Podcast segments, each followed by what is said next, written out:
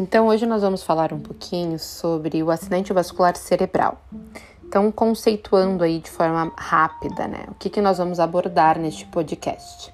Então, nós vamos abordar um conceito do acidente vascular cerebral. Vai, eh, vamos dividir ali as duas subcategorias, dois tipos de acidente vascular cerebral de uma forma bem breve. Vamos abordar um pouquinho os sinais e sintomas ao qual devemos estar atentos quais os fatores de risco para o desenvolvimento desta patologia, assim como as prevenções que a gente pode adotar e a partir aí das prevenções, quais as intervenções e reabilitação uh, para o acidente vascular cerebral. Então, dando início aí, né, ao conceito, acidente vascular cerebral é quando um vaso, né, uh, que irriga o nosso cérebro, ele fica obstruído ou ele se rompe.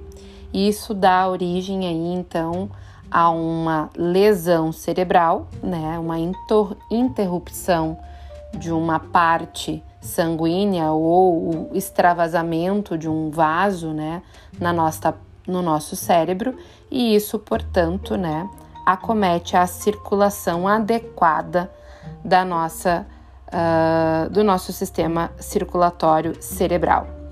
Portanto, o acidente vascular cerebral ele pode e está dividido em dois tipos. O acidente vascular cerebral hemorrágico, então AVC hemorrágico, que é quando este, né, este vaso ele sofre uma pressão tão grande e ele está tão fino que ele acaba rompendo e extravasando uma quantidade significativa de sangue dentro da nossa cavidade cerebral e que vai ocasionar, portanto, algumas uh, alterações neurológicas importantes e que poderão até ser irreversíveis.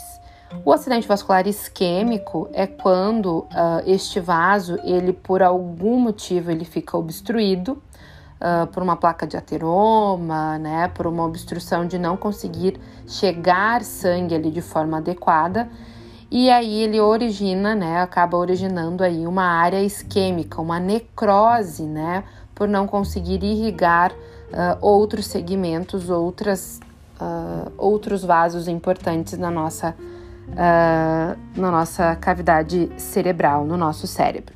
Então, os dois tipos principais aí, né, do AVC é o hemorrágico e o isquêmico.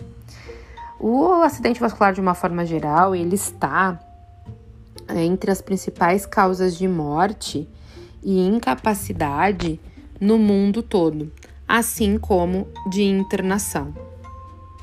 Quanto mais precoce a gente identificar os sinais né, e sintomas, melhores são né, e maiores são as chances de recuperação desse indivíduo. Quais são esses sinais e sintomas? Então, fraqueza, formigamento em algum segmento corporal, uh, confusão mental, fala alterada, arrastada, né, de forma desordenada, visão alterada, assim como cefaleia, dor de cabeça intensa. Quais são então os principais fatores de risco que a gente identifica aí hoje para o desenvolvimento do AVC?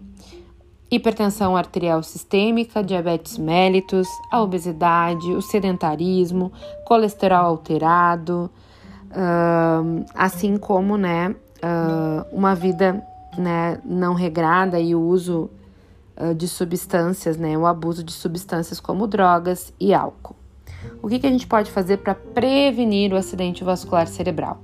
Então, ali pensando nos fatores de risco, né? Evitar o tabagismo, evitar o alcoolismo, ter uma prática de exercício físico, controlar, né, de forma mais uh, atenta a hipertensão arterial sistêmica, a diabetes mellitus, né?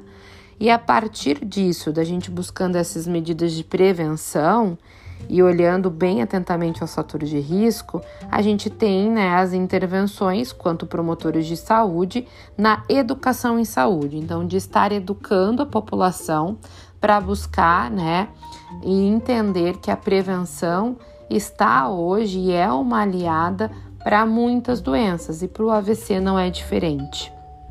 Então, educação em saúde, onde a gente vai uh, estar divulgando para a sociedade medidas de hábitos de vida mais saudáveis e buscando uma maior, melhor qualidade de vida e reconhecendo e se conhecendo quanto indivíduo.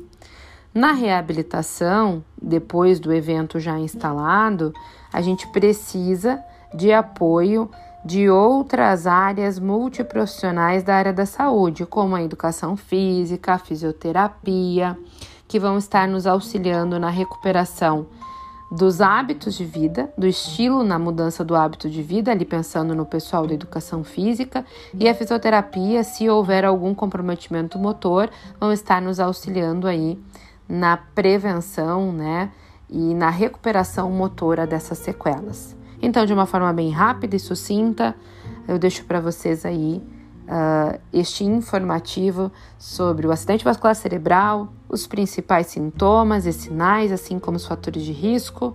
E lembrando que a nossa grande intervenção, quanto promotores de saúde, quanto profissionais da saúde, está na prevenção das doenças de uma forma geral e para o AVC não é diferente. Até um próximo episódio. Espero vocês por aqui de novo. Tchau!